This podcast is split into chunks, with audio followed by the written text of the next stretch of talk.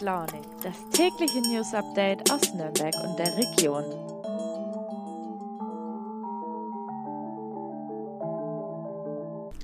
Guten Morgen, liebe Leute, und herzlich willkommen zu einer neuen Folge Früh und Launig. Heute ist Donnerstag, der 16. Dezember, und ich nehme euch wieder mit drei spannenden Themen mit in diesen Tag. Und als kleine Motivation am Rande, es sind nur noch zwei Tage und dann ist schon wieder Wochenende.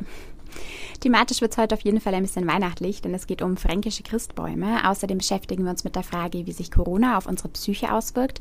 Und ich habe ein Update in Sachen nationalsozialistischer Untergrund für euch, denn im Fall rund um den NSU-Unterstützer André E. ist gestern eine Entscheidung gefallen. Advent, Advent. Der Bohlen brennt und zwar für gute Angebote. Deshalb habe ich für euch etwas richtig Geiles rausgehandelt. Das Samsung Galaxy S21 5G ab nur einem Euro mit mindestens 200 Euro Tauschprämie. Bei Mobilcom Debitel. Hol's dir! Jetzt auf freenetdigital.de. Früh und launig. Das Update. Zum Start versorge ich euch heute direkt mit dem versprochenen Update rund um den NSU-Unterstützer André E., der auch Verbindungen nach Nürnberg unterhalten hat. In der frühen Launig-Folge vom 30. November, also vor rund zwei Wochen, war es zuletzt Thema bei uns und meine Kollegin Elke Grasser-Reitzner hat ausführlich über ihn und seine Kontakte zum NSU-Kerntrio berichtet. Hört also gern noch mal in die Folge rein, wenn euch die näheren Hintergründe und Zusammenhänge interessieren und ihr die Folge noch nicht gehört habt. Ich verlinke euch aber auch dazu passende Texte und das aktuelle Update unten in den Show Notes. Trotzdem für euch nochmal zur Zusammenfassung. André E. war 2018 im Münchner NSU-Prozess gegen Beate Zschäpe und weitere Angeklagte mit einer sehr milden Strafe davongekommen. Er wurde in fast allen Punkten freigesprochen und nur zu zweieinhalb Jahren Haft verurteilt. Weil er die aber bereits in Untersuchungshaft abgesessen hatte, kam er mit dem Urteilsspruch frei und das, obwohl er als Fels in der Brandung für die Terrorzelle galt und die Mitglieder unter anderem mit Ausweisen versorgt haben soll oder zum Beispiel auch Wohnmobile gemietet haben soll, mit denen das Trio dann zu Raubüberfällen gefahren ist. Nach dem Prozess haben die Verteidiger von André E. Freispruch verlangt, aber auch die Bundesanwaltschaft ist in Revision gegangen, denn ihr war das Strafmaß deutlich zu gering und sie hat eigentlich auf zwölf Jahre Haft plädiert. Der Bundesgerichtshof in Karlsruhe hat nun darüber verhandelt, ob der Fall in Teilen neu aufgerollt werden soll und gestern ist da die Entscheidung gefallen. Der Bundesgerichtshof hat entschieden, dass der 42-Jährige keine weitere Freiheitsstrafe befürchten muss und mit dieser Entscheidung auch die Aufarbeitung im Fall E beendet. Und wir kommen von einem ernsten Thema zum nächsten und zwar nochmal zu Corona. Seit mehr als anderthalb Jahren begleitet uns das Coronavirus jetzt schon und hat unseren normalen Alltag ja mehr oder weniger stark verändert. Das Thema beschäftigt einfach und die Situation belastet den einen natürlich mehr und den anderen weniger, je nachdem, wie stark man betroffen ist. Aber es macht bei fast allen irgendwie auch einiges mit der Stimmung und vor allem auch der psychischen und mentalen Gesundheit. Meine Kollegin Silke Rönnefahrt aus der Lokalredaktion hat sich dazu mit einer Psychologin unterhalten und sie ist jetzt bei mir zu Gast. Hallo, liebe Silke. Du hast die Psychologin Elisabeth Rümenapf in eurem Gespräch unter anderem die Frage gestellt, ob uns Corona eigentlich in den kollektiven Wahnsinn treibt. Wie schätzt du das denn ein? Ja, sie sagt, dass die Pandemie auf jeden Fall dazu beiträgt, dass bei vielen leichter die Sicherung durchbrennt. Und das liegt daran, dass diese ganze Situation so unberechenbar und unkontrollierbar ist und unser Leben so stark verändert hat, dass es einfach schwer ist, damit umzugehen. Das Ganze dauert jetzt auch schon so lange. Wir sind jetzt im zweiten Winter der Pandemie. Nachdem der Sommer ein bisschen lockerer war, ist, sind die Einschränkungen jetzt wieder ziemlich stark. Das lässt einfach die allgemeine Frustration wachsen. Und ich glaube, jeder, der so mit äh, sensiblen Antennen im Alltag unterwegs ist, der merkt das auch an eigenen Erlebnissen, die man da im Alltag so hat. Ja, gleichzeitig fragt man sich aber auch, warum es uns so schwer fällt, damit umzugehen. Weil wenn man so auf andere Generationen zurückblickt, dann haben die ja auch schon mit sehr großen Herausforderungen umgehen müssen. Ja, da kann ich natürlich auch wieder nur wiedergeben, was sie sagt. Also sie sagt, das liegt daran, dass Corona allgegenwärtig ist. Man kann dem Thema nur schwer ausweichen, denn es zieht sich durch die ganze Gesellschaft, das ganze Land, ja, die ganze Welt, wie wir alle wissen. Das heißt, wir können auch gar nicht davor fliehen. Das kleine Virus löst gleichzeitig aber auch in fast allen Menschen diverse Ängste aus. Die einen haben Angst, sich anzustecken, mit oder ohne Impfung. Die anderen, die der Impfung nicht trauen, haben Angst vor den Impfschäden. Wieder andere haben Angst, dass die alten Eltern krank werden oder sie die vielleicht anstecken können.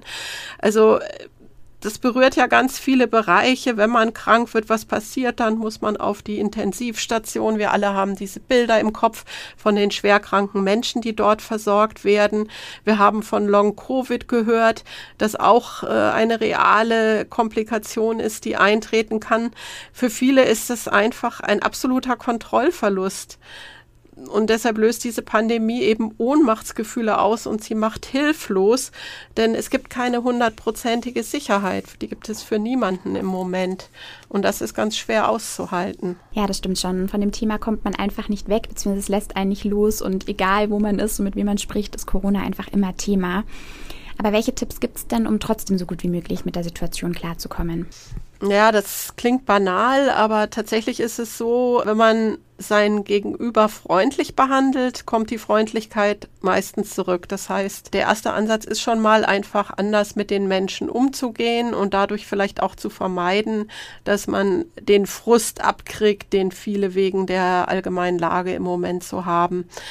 Darüber hinaus kann man versuchen, an der inneren Haltung zu arbeiten. Das klingt jetzt einfach, aber ist auch gar nicht so leicht. Das klappt am besten, wenn man so den Blick für die kleinen Dinge schärft und wirklich alles würdigt, für das man dankbar ist. Es gibt da sogar eine ganz einfache Übung dazu, indem man sich ein paar Kaffeebohnen oder irgendwie ein paar getrocknete Bohnen in die rechte Hosentasche steckt morgens und dann bei jedem kleinen Erlebnis eine in die linke Tasche rüberschiebt.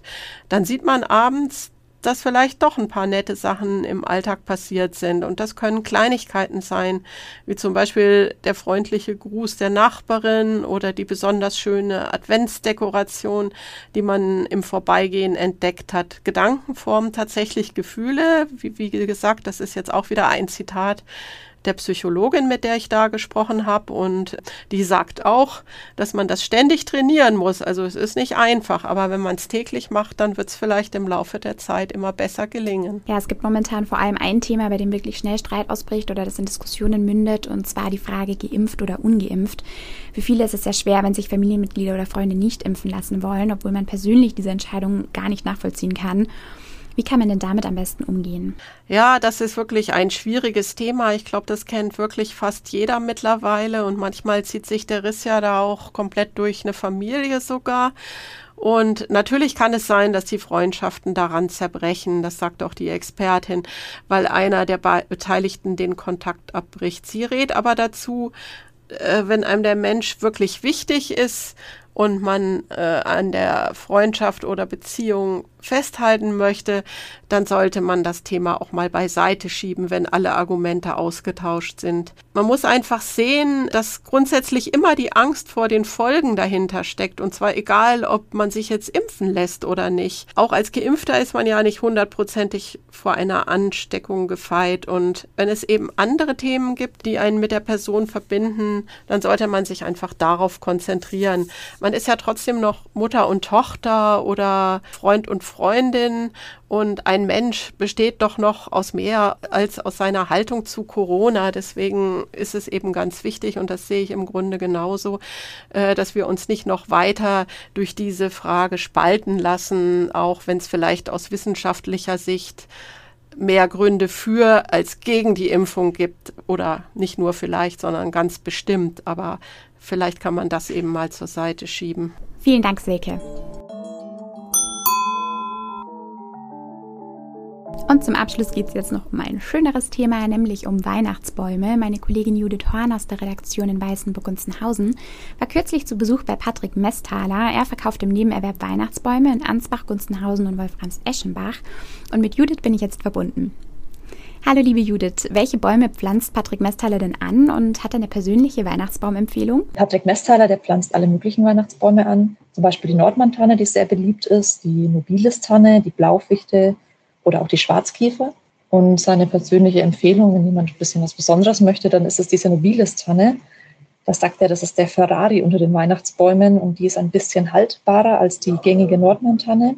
Die Nadeln gehen ein bisschen ins Blaue und ihr Duft ist sehr intensiv. Vor allem, wenn man ihre Harztaschen mit dem Messer anritzt, dann duftet die ganz toll. Ja, gerade beim Thema Weihnachtsbaum sind die Aspekte Nachhaltigkeit und Regionalität zum Glück vermehrt in den Fokus gerückt in den letzten Jahren. Was sind denn so die großen Unterschiede im Anbau zwischen Patrick Mestalers Bäumen und zum Beispiel welchen aus dem Baumarkt? Der Unterschied zwischen den Bäumen von Patrick Mestaler und denen aus dem Baumarkt ist eigentlich ganz leicht beschrieben. Beim Baumarkt weiß man gar nicht genau, wo der Baum herkommt, den man da kauft. Und der ist oft auch einfach viel mit Chemikalien und so weiter behandelt. Da weiß man gar nicht, was man sich ins Wohnzimmer stellt.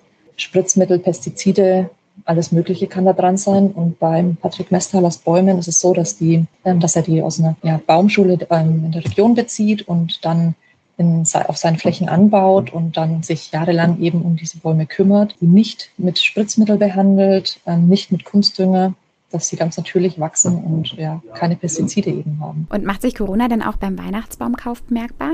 Corona macht sich beim Weihnachtsbaumkauf auf jeden Fall bemerkbar. Das hat Patrick Nesthaler gesagt, weil die Menschen einfach viel früher die Weihnachtsbäume kaufen. Sie wollen sich heimeliger machen ähm, durch die Corona-Zeit, wo ja viele Sachen einfach ausfallen und man ja ein ganz anderes Leben hat als vor Corona. Und sie haben auch einfach mehr Zeit, weil die ganzen Weihnachtsfeiern in den Vereinen wegfallen und die ganzen Weihnachtsmärkte abgesagt sind. Und dann haben die einfach ja, mehr Zeit, sich das Heim früher weihnachtlich zu machen und deswegen die Baum, Bäume auch früher zu kaufen. Und jetzt noch zu einem Problem, das wahrscheinlich jeder kennt, der einen Weihnachtsbaum zu Hause hat. Der Baum fängt schnell an zu nadeln oder sieht halt vor allem auch einfach nicht mehr frisch aus. Gibt es denn Tipps vom Profi, wie man seinen Weihnachtsbaum so lange wie möglich, so schön wie möglich halten kann? Der Christbaum bleibt lange frisch, wenn man ihn ins Wasser stellt, also am besten sehr, sehr schnell nach dem Kauf.